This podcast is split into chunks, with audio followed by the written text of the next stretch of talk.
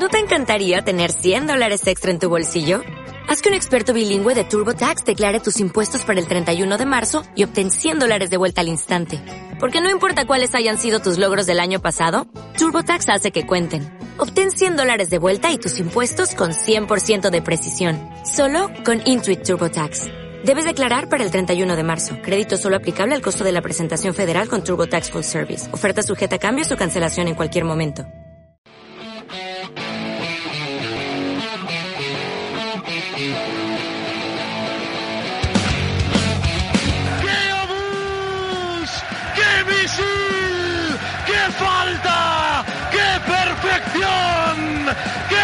Lanzamiento de Messi! Es que no es una falta, es que este lanzamiento es la parábola de Dios.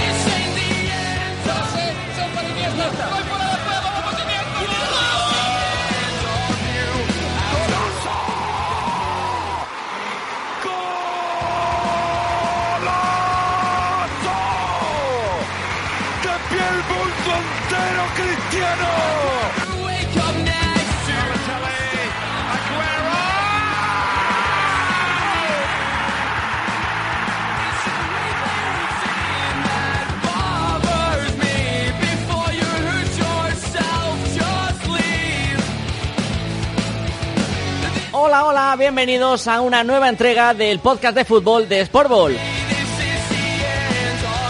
Hoy en una edición eh, especial nos adelantamos un poquito a los días habituales en los que nos escuchamos, porque además tenemos a un invitado muy especial que enseguida vamos a saludar. A mí ya me conoces, soy David y vamos a repasar un poquito la actualidad del mundo del balompié, acompañados de redactores de la casa de Sportball. Hola Alex, buenos días. Hola, ¿qué tal? Buenos días, David. Encantado de volver a saludarte. Álvaro Guti, el primo de don José María. Muy buenos días. Buenos días, David. Aquí estamos, un día más. Tú sí madrugas, ¿eh? No como tu primo. no somos iguales en ese sentido. y recibimos de nuevo a Álvaro Sanz, que entre estudio y estudio ha encontrado un huequito para estar hoy con nosotros. Hola Álvaro, buenos días. Hola, muy buenas, David. Ya tenía ganas, ya tenía ganas. Y nosotros encantados de volver a recibirte y sobre todo porque tenemos a un invitado muy especial para juntar el trío de Álvaros que tenemos en esta edición de este podcast en este 20 de mayo. Periodista de la cadena SER, trabaja en El Larguero, en Carrusel. Álvaro Benito, muy buenos días. Hola chicos, ¿cómo estáis? Eh, Álvaros, Alex y David, ¿cómo estáis? Encantado de que estés con nosotros. Muchísimas gracias, lo primero Álvaro, por dedicarnos unos Nada, minutitos más. para charlar con nosotros. Eh, yo voy a entrar directamente en materia. Álvaro, ¿cómo está a día de hoy la, la situación de esa vuelta progresiva que va viviendo el mundo del fútbol en España? Pues si me lo hubieses preguntado hace dos semanas, te hubiese dicho que estaba más frío, frío, pero ahora yo creo que está bastante más caliente. La verdad es que eh, si a mí me lo hubieses preguntado hace un, un mes, eh, parecía todo bastante... mm, co- Como, como tenemos pocos datos en realidad todos Sí. de lo que es este virus, eh, la sensación era que la vuelta al fútbol iba a tener muchas más zancadillas de las previstas. Al final los jugadores han tenido que entrar en vereda, han tenido que firmar ese documento, han tenido que ser sometidos a test, nos dijeron que no iba a haber test para todos, al final ha habido test para todos, así de claro, han sido sometidos todos, los de primera y los de segunda división. Y al final es que, claro, eh, es- es- esperaba la liga en torno a 20, 30 positivos, ha habido solo 6 positivos, 160 que lo han pasado, con lo cual uno ya... mm, o sea, piensa de verdad la cantidad de gente mm, de la población y, y también de futbolistas que han pasado esta enfermedad. Entonces, claro, con seis positivos, con cinco positivos, algunos de ellas ya se han reincorporado, eh, sin contagios en los últimos 10 días, desde, desde que volvieron los entrenamientos, primero individuales, después de dos en dos, ahora de 10 en 10.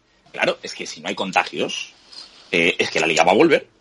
Y será un triunfo monumental para mí de Javier Tebas, que es el que más se ha empeñado en que esto vuelve. A- vuelva. A ver, estamos todavía a 20 de mayo, pero yo lo veo bastante mejor que hace una semana, sin ninguna duda. Eso te iba a preguntar, Álvaro, si esa fecha del 12 de junio, que parece ser que es la que se está barajando, que como bien decías, hace unos días, hace unas semanas, parecía imposible de alcanzar, tú la ves cada vez más viable, o al menos la sensación que da es que si no ocurre nada que cambie la situación drásticamente, se va a poder llevar a cabo ese reinicio en esa fecha. A ver, yo creo que va a ser más bien el fin de semana del 19-20 de junio, tengo yo la sensación. Básicamente porque hay muchos clubes, entrenadores, jugadores que han dicho que en vez de cuatro semanas lo suyo serían cinco para tener una pretemporada un poquito más óptima.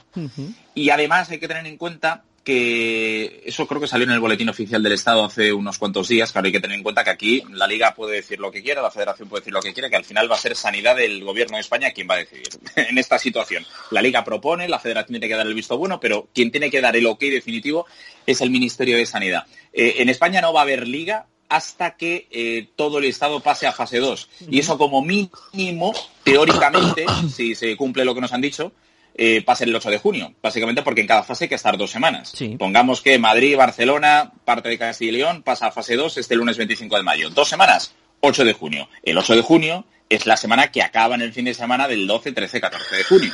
Yo creo que lo más probable es el del 19, 20 de junio.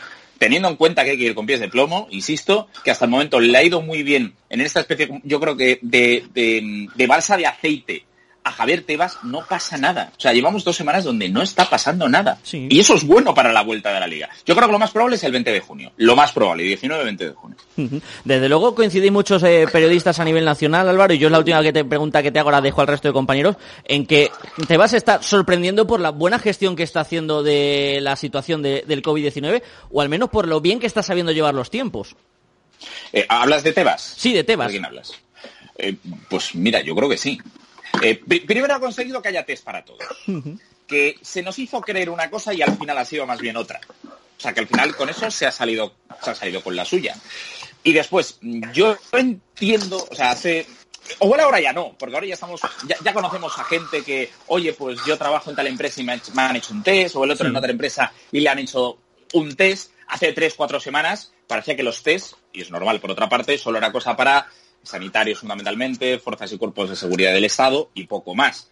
Ahora mm, no es que haya para todos, pero es, yo entiendo a Tebas, chicos, yo entiendo a Tebas cuando dice que, em, joder, que, con perdón, que quiere test también para sus futbolistas. Al fin y al cabo la liga es una, eh, es el jefe de los clubes, por decirlo de alguna manera, o los clubes, entre comillas, le contratan a él para que sea su jefe y para que lidere la liga. ¿Y por qué no va a querer que sus, entre comillas, empleados tengan test. O sea, hay una demagogia con eso tremendo. O sea, yo, yo entiendo absolutamente a Javier Tebas cuando dice eso. Y e insisto, se ha empeñado mucho con la vuelta al fútbol Tebas. Muchísimo. Es un negocio y es absolutamente legítimo. Pero todavía quedan semanas para ver, sobre todo, no solo si empieza, sino sobre todo si acaba. Para mí ese sobre todo es el tema. Alex, tú que además has sido el responsable de que esté hoy nuestro invitado con nosotros, turno de preguntas. Bueno, lo primero, agradecerle la presencia aquí hoy acompañándonos, dar la bienvenida al podcast, como no, y al hilo de lo que comentaba en relación a la vuelta de fútbol, preguntarle, que es un poco la duda que tenemos todos, y al hilo de lo que decía de que es muy posible que empiece, pero veremos si puede ser que acabe, es qué pasa si hay un positivo, más de un positivo en un club, y cómo se puede gestionar eso, porque imagino que será muy complicado. Sí, a ver, teóricamente si hay un positivo, eh, se aísla ese positivo. Eh, ha, sido la gran pregunta eh, de estas últimas semanas, que de alguna manera los científicos decían, Alex, esto de no, se tiene que aislar al, se tiene que aislar positivo y, también a las personas que han estado en contacto con él. Aquí no se va a hacer eso. Lo que sí se va a hacer es automáticamente test para el resto a, mí se me hace bastante complicado teniendo en cuenta lo virulento, y nunca mejor dicho, de este virus, lo transmisible que es, es muy contagioso, que si un, ahora que encima ya están entrenando de 10 en 10, si un futbolista se contagia, pues em, es posible que algún otro también se contagie. Por eso digo que estamos todos en una situación de, calma tensa, de que en cualquier momento igual sí que puede haber un positivo, a pesar de que Tebas hace unos días dijo que lo veía prácticamente imposible. E, ese va a ser el gran problema. Y sobre todo, os digo una cosa, si el 5 de junio, ha faltado una semana o dos para que empiece la liga, si da positivo Leo Messi, ¿qué va a pasar? Claro, porque si es un futbolista de nivel medio o nivel bajo, ¿qué? Pero ¿y si es Messi? ¿Qué pasa? Bueno, yo creo que hay muchas preguntas sin resolver todavía. ¿eh? Alex, ¿alguna pregunta más en esta primera ronda? Eh, no, voy a dejar a los compañeros, a los Álvaro. Pues eh, Guti, tu turno. Bueno, en primer lugar, bienvenido Álvaro, bienvenido Gracias. y nada, a ver, yo la verdad que te iba a preguntar lo, que te ha preguntado Alex, pero intentando tirar por otro, por otro lado, ¿cómo ves tú la seguridad que, se va a llevar, no solo con los jugadores, porque claro, al final mm, las personas que acuden a un partido de fútbol no, solo, no son solo jugadores, hay también periodistas, eh, cámaras, todas esas personas van a tener garantizada, o garantizado más bien dicho, eh, algún tipo de prueba, algún tipo de test, o no se, le, no se les va a hacer ninguna prueba.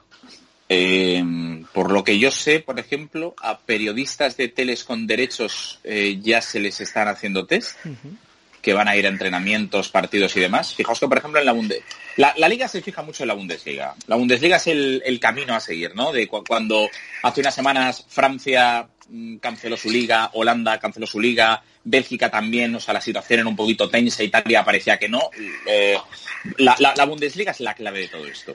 En la Bundesliga, eh, habitualmente de partidos donde van 200 personas acreditadas, 300, 400, como un Dortmund, un Dortmund Schalke, un Dortmund Bayern, eh, por ejemplo, había el pasado fin de semana 20 personas. 20 personas de periodistas. Y, a, ver, no, lo sé, no lo sé bien, pero sí sé que, por ejemplo, se están haciendo test a periodistas de teles con derechos. Así me imagino que a toda persona que vaya al estadio va a ser la gente imprescindible Creo que también va a ir prensa, pero va a ser la justa, justa, justa, justa. Y que si no es el test, pues se le controlará la temperatura y las medidas de seguridad serán lo nunca visto. Eso es evidente. Álvaro Sanz. Bueno, yo lo primero, como todos, agradecerte que estés aquí. Y yo, por cambiar un poquito el tema y no centrarme tanto en medidas de seguridad y tal, eh, también es que estoy un poco perdido con todos los estudios. Eh, con el tema de, los contratos de los jugadores que en teoría acaban el 30 de junio, si nos estás comentando que más o menos se prevé que empiece a mediados de junio la liga y tal, ¿qué va a pasar con esos jugadores tipo, a ver, bueno, no está en nuestra liga, pero tipo Cavani que se saca el contrato, con todo ese tipo de futbolistas? Eh, la, recomendación, la recomendación de la FIFA es que se alarguen esos contratos y yo creo que teniendo en cuenta la situación actual eso es lo que será. Eh, de todas maneras, claro, también depende. La, liga, a ver, en Francia tienen un problema añadido y es que eh, yo creo que ellos pensaban que el resto de ligas, después del movimiento de la liga francesa, que no es una liga top, top, top, pero sí top, por decirlo de alguna manera, eh, iban a reaccionar también Alemania, Italia y España y por ahora no han reaccionado. Y por ejemplo, claro, te vas a encontrar parado y en el mes de en el mes de agosto y seguramente jugando la Liga de Campeones, porque si se juega la Bundesliga, se juega la Liga Española, ¿por qué narices no se va a jugar la, Champions en agosto? Eh, la, recomendación de la FIFA es que se alarguen esos contratos. Lo que pasa es que depende de los clubes. No puede haber una obligatoriedad de la FIFA al respecto. O sea que dependerá de los clubes que lo más normal es que alargue esos, esos contratos, evidentemente. es, es lo normal. Yo le quería preguntar a Álvaro Benito, porque también está siguiendo al hilo todo lo que pasa más allá de la primera y la segunda división española, todo este lío que está habiendo en el fútbol no profesional, Álvaro, ¿tú cómo, cómo lo ves? Toda esta polémica que está habiendo alrededor de si jugar no jugar esos playoffs express, eh, las luchas entre, entre clubes también que económicamente no podrían afrontar esos, esos test. Si no me equivoco, ayer creo que ha sido cuando la federación ha dicho que será ella quien corra con los gastos de, de los test, si no me, me equivoco. ¿Cómo está la situación lejos de las dos grandes ligas que acaparan la atención normalmente? Pues si ya me parecía complicado que volviese a la primera y la segunda división, pues imaginaos la segunda división B. Es que, claro, mm, ¿cómo se pueden garantizar las medidas de seguridad de la segunda B y en la tercera división? A mí, de hecho, me sorprendió bastante hace unos días cuando la federación aún mantuvo el playoff de tercera división. Es que, bueno, en segunda B, al fin y al cabo, a ver, mm, teóricamente no es una división profesional, pero la gran mayoría de equipos y jugadores son profesionales y todos lo sabemos, la cultura, eh, que decir, la cultura leonesa, Ibiza, eh, Córdoba, Cartagena, en fin, Atlético Baleares, estos los jugadores cobran. Y, cobran bien, sin ser mega estrellas, evidentemente. Eh, a, mí en esto sí que hay una cosa que no, no, me parece bien y, lo hemos ido contando en, en la SER, que es que haya ascensos pero no haya descensos. O sea, eso me parece que empobrece, evidentemente, empobrece mucho la competición. O sea, para mí no puede, no, puede ser que el año que viene haya 100 equipos en Segunda División B. Claro, o sea, te cuentas con 20 en Primera, 22 en Segunda B y después una, 22 eh, en Segunda y después una Segunda B con 100 equipos, que es como si fuesen 5 divisiones. En realidad, porque 100 equipos, claro, si lo divides entre 5, es, como si fuesen 5 divisiones. Eh, a ver, eh, la idea es que todos los clubes estén en una misma sede, lo más probable es el Pinatar Arena en Murcia. Eh, pero yo creo que también dependerá de la primera y de la segunda. Si la primera y la segunda se celebran con normalidad, llegamos al 18 de julio, no pasa nada raro, pues se jugará. Evidentemente, si se cancela ante ese tiempo o durante la competición, la primera o la segunda, la segunda vez es inviable que se dispute. Y dicho esto, eh, se está hablando un poco de, que más allá de los playoffs, o sea, el, el, problema es que el año que viene, segunda vez, va a haber 100 equipos que es que eso va a empobrecer muchísimo la competición. ¿Y, cómo los reorganizas, Álvaro? Porque luego imagino que detrás de, eso habrá una reorganización territorial de nuevo de todos los grupos. Porque claro, encajar eh, ya 80 es complicado, encajar ese número de 100 y que los costes de los viajes no sean excesivos para los equipos, sobre todo más pequeños de la categoría, va a ser un quebradero de cabeza. Sí, a ver, la idea de la federación es que la temporada 21-22 sí que se cree la segunda B Pro, que es esta segunda B élite que muchos deseaban desde hace tiempo y que han encontrado em, bajo los, eh, las condiciones de esta pandemia pues como una oportunidad para, conseguirlo y eso va a hacer pues, que el año que viene eh, sea seguramente la segunda B más importante, porque si quedas desde determinado puesto en adelante, asciendes entre comillas a la nueva competición y si no a la y, si no te quedas eh, entre comillas en una tercera división ficticia.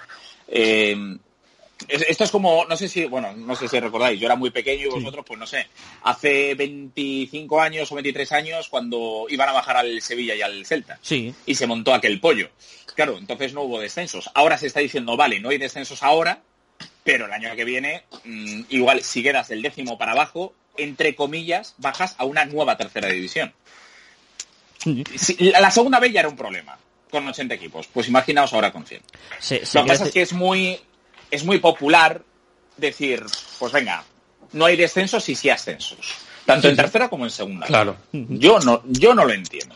Desde luego eh, va a necesitar de una cirugía muy intensa esa segunda división B. Yo sí me acuerdo de esto que apuntaba Álvaro Benito, de aquellas manifestaciones para que el Celta y el Sevilla no bajaran, que dio origen a la Liga de, 22. Incluso tú recordarás, Álvaro, que se llegó a decir que era esta Liga 22 iba a ser momentánea y que a finales de la época del 2000, principios de 2001, 2002, tanto primera como segunda iban a tener 20 equipos. Segunda de momento sigue teniendo 22 y, y veremos a ver si algún día se quedan esos 20 o 18 que se llegó a plantear en su momento. Eh, Alex, otra pregunta para nuestro invitado. Bueno, yo sí que voy a cambiar ahora un poco el tercio. Eh, bueno, Álvaro Benito, que yo tengo entendido, si no que me corrija, es como la tercera voz del arquero de la cadena Ser por las noches, eh, después de Manu Carreño y de Diego de Vega, y el productor en un día habitual de semana. Y bueno, quería preguntarle acerca de su trabajo y cómo ha cambiado durante el estado de alarma y este confinamiento, porque creo que ahora está presentando el larguero los domingos, si no me equivoco. Sí, a ver, eh, bueno, Manu está haciendo el programa desde su casa, desde, pues creo que el, último día que le vi fue, cuando fue? El jueves 12 de marzo. Yo creo que el miércoles 11 fue el último partido, ¿no? Que fue el, el Atlético, no, el Liverpool Atlético de Madrid. Y, no sé si ese día también se disputó el Eibar Real Sociedad, no sé si fue el mismo día o el día anterior. Eh, y el jueves 12 fue el, fue el último día, sin saberlo. Poco después me dijeron que, que Manu hacía el programa desde casa, lo hace con el otro productor, que es Jaime Blanco, y los dos estamos conectados, pues mira, como estoy ahora con vosotros, que estoy con el móvil y con unos auriculares, pues en vez de con la aplicación que lo estamos haciendo, pues con el teléfono, pues hablo con Javi Blanco y hacemos las órdenes del programa. A ver, evidentemente es más complicado que si le tienes enfrente, pero bueno, eh, son las condiciones eh, y es la situación que hay. Entonces hablamos durante todo el día del programa, a las seis, seis y media hacemos una reunión, después vamos viendo un poquito más, o sea, para definir un poquito el programa y, después a las diez y media hacemos la, reunión definitiva, sabiendo que el, esto es lo que tiene el periodismo, ya lo sabéis, chicos, y que todo es muy movible y que igual la noticia salta a las 11 de la noche, hay que cambiar el programa por completo, o a las 12 del mediodía mm, surge algo que también te cambia la idea que tenías preconcebida del, programa. Eh, es más difícil hacerlo, es evidente, sí, pero bueno, yo creo que lo estamos haciendo bien, sabiendo que, joder, con perdón, estamos a 20 de mayo y es que llevamos dos meses y diez días sin fútbol.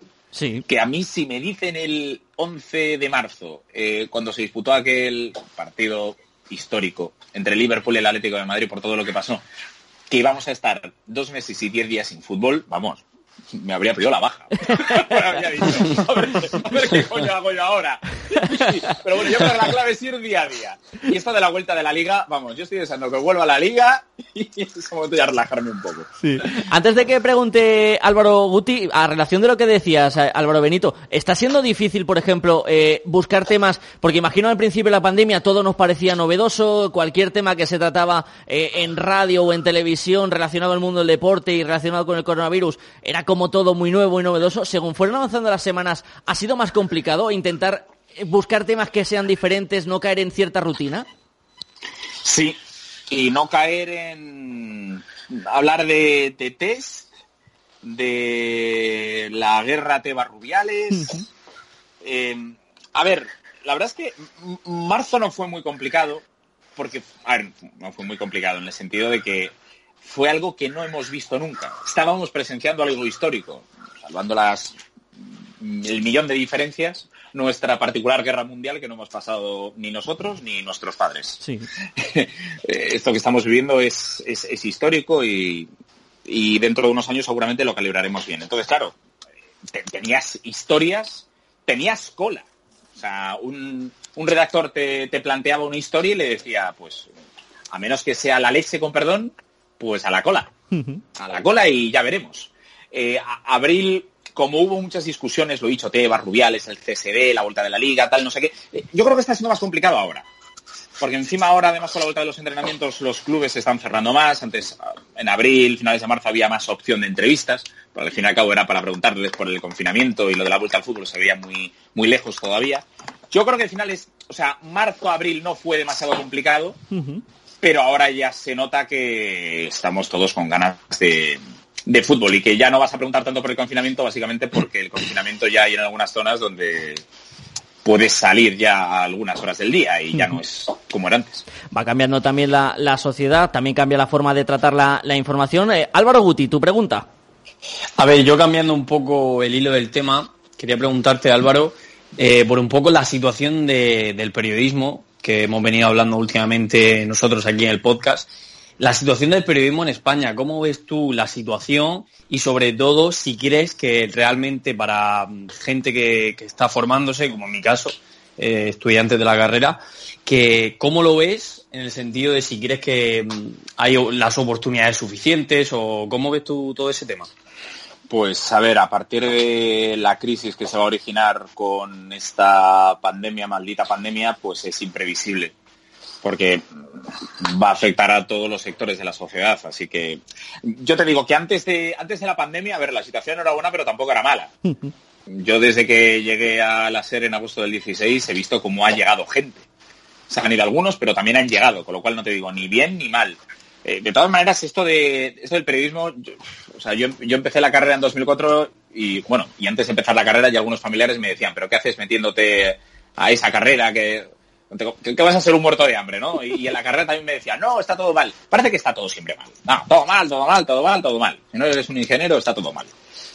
Yo, yo animaría a todos a que, no sé, si, si, si lo quieres de verdad y, y puedes, evidentemente, porque la situación es la que es, hay que comer, pues lucha por lo que quieres. Eh, evidentemente, yo insisto, antes de la antes de la crisis la situación no la veía ni bien ni mal. Ha habido situaciones mil veces peores, hace 10 años, por ejemplo. Es verdad que fue una situación que muchos medios de, de comunicación acabaron cayendo en esa, en esa crisis. Todavía estás a tiempo, Álvaro Guti, si te lo quieres pensar, ¿eh? Pero ya que has iniciado, No, ¿para qué, no, vas, no. ¿para qué vas a dar vuelta atrás, Álvaro Guti? Ahora Sí. ya hay vuelta atrás. Tienes que llegar a, tienes que llegar ese día en que entrevistes a, a tu primo y, y le preguntes cómo es ser entrenador después de tantas eh, horas de, de fiesta en su vida futbolística. Que Álvaro, me Sa- enchufe de segundo en Almería. Álvaro Sanz, tu pregunta.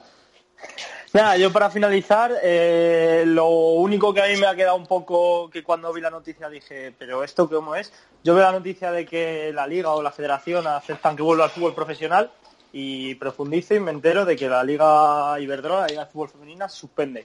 ¿Cómo se come eso? ¿Qué explicaciones se han dado para, justificar esto?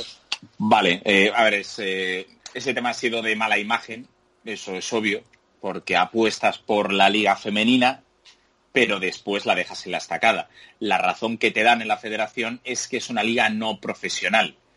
Pero claro, a ver, es una liga no profesional como la segunda B. Y dices, bueno, ¿y por qué la segunda B se decide? Pues porque la liga Iberdrola, menos que me corrijáis, eh, no hay playoffs, al menos por el momento. Y la segunda B no se sube en plan temporada regular, se sube por playoffs. Por eso solo mantienen los playoffs.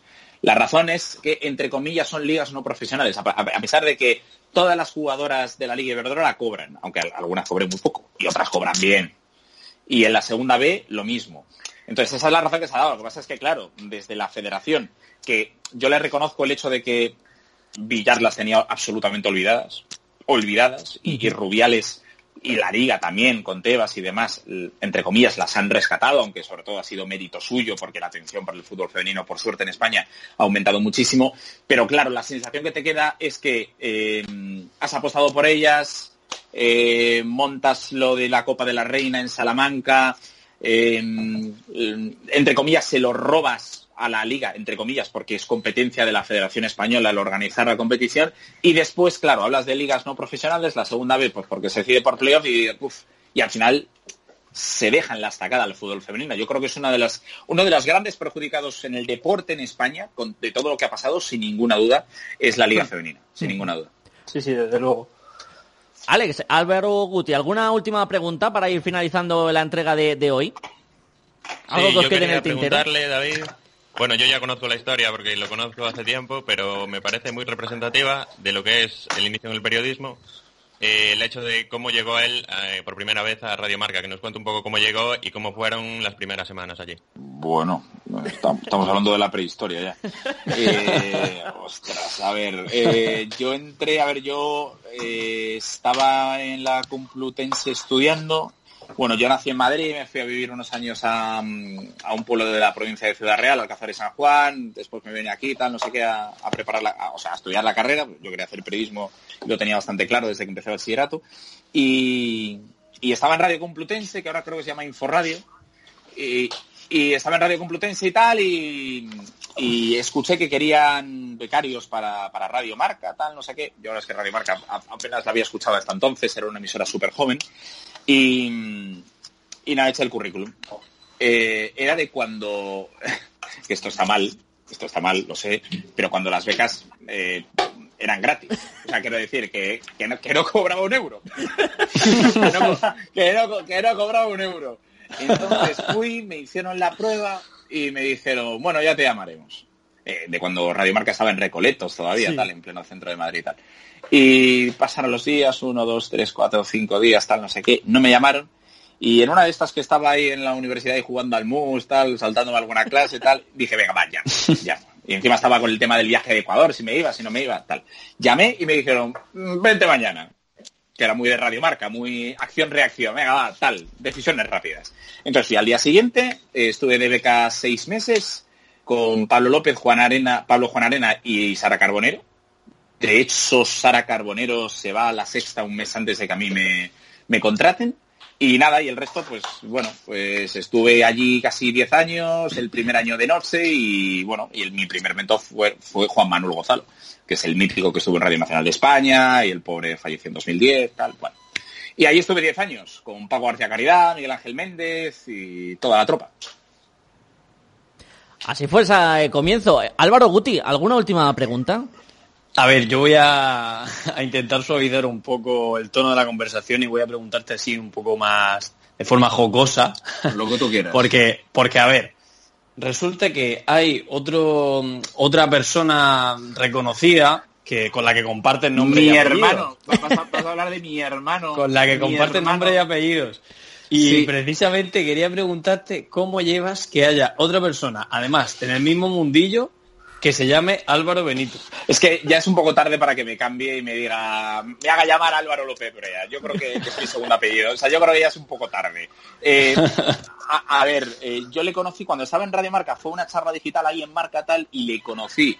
y, él me dice, bueno, a veces me confunden contigo. A ver, el, el, titular entre comillas es él, y además es el más conocido, lo hace genial, lo hace todo bien.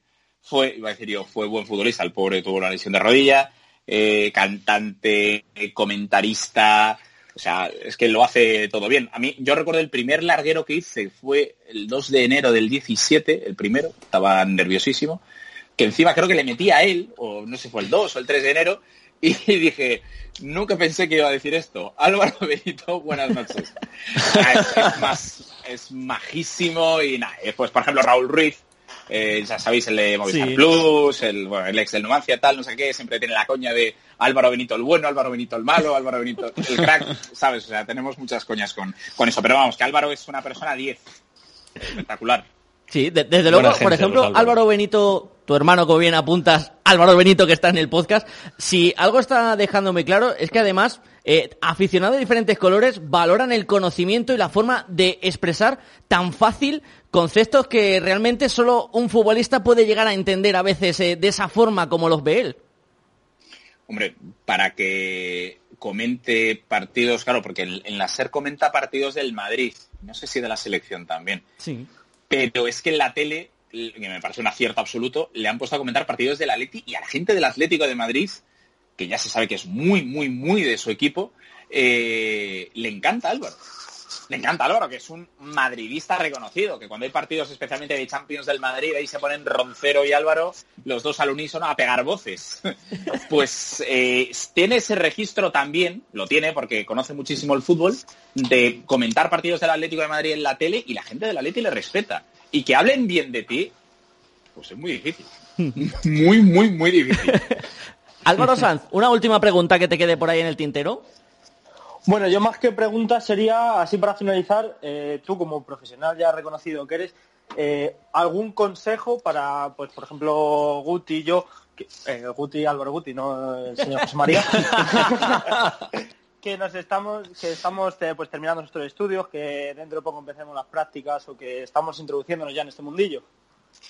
pues que lo aprovechéis, que yo, por ejemplo, tuve mucha suerte, eh, me contrataron antes de, en Radio Marca, digo, antes de, toda la crisis de 2008, que le echéis muchas horas y, y nada, que confiéis en ello. O sea, eh, evidentemente la situación es difícil y, y sobre todo que, que si os gusta y, y que veáis que si os dé bien, porque igual se os da bien un campo de la comunicación y no otro, y viceversa.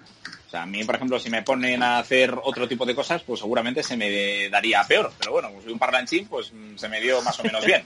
Eh, es- eso también, o sea, uno tiene que conocer bien cuáles son sus, sus eh, virtudes y sus defectos. Y yo creo que eso es importante. Pero bueno, es que es lo de siempre. Si, si yo hubiese hecho caso de lo que me dijeron, y no precisamente mis padres, pero sí amigos, otros familiares, tal, pues mm, no estaría ahora mismo aquí. Menos mal que no le hiciste caso, Álvaro Benito, periodista de la cadena SER, le pueden escuchar en El Larguero y en Carrusel Deportivo, porque si no, no habríamos disfrutado de este ratito de podcast tan agradable. Álvaro, muchísimas gracias por habernos atendido en este ratito de, de la mañana, un verdadero placer y este podcast de Sportball es tu casa con las puertas abiertas para cuando quieras. Vale, muy bien, chicos. A los Álvaros, Alex y a ti, David. Muchas gracias. Hasta la próxima. Muchas gracias. Gracias a gracias. Álvaro Benito, gracias también a Alex, compañero, que ha sido uno de los eh, principales culpables de que tuviéramos este invitado hoy. Alex, enhorabuena y gracias por haber estado un día más con nosotros. Gracias a vosotros, David, ha sido un placer. Y Álvaro Guti, Álvaro Sanz, muchas gracias a los dos Álvaros de nuestra plantilla. Seguís estudiando que vais por buen camino. Eso es lo que hay que hacer. Muchísimas gracias. El próximo podcast propongo que solo lo grabemos personas que se llamen Álvaro. El resto no puede aparecer. Efectivamente, Con, con nadie, Álvaro. solo Álvaros. Y se llamará Sportball Álvaros para todos ustedes. Mientras, en lo que llega ese podcast especial solo de Álvaro, les pedimos que sigan escuchándonos, que estaremos aquí semana a semana para hacerles más llevadera esta actualidad del mundo de fútbol. Gracias por estar al otro lado y por encima de todo, siempre, nunca lo olviden, sean felices. Adiós.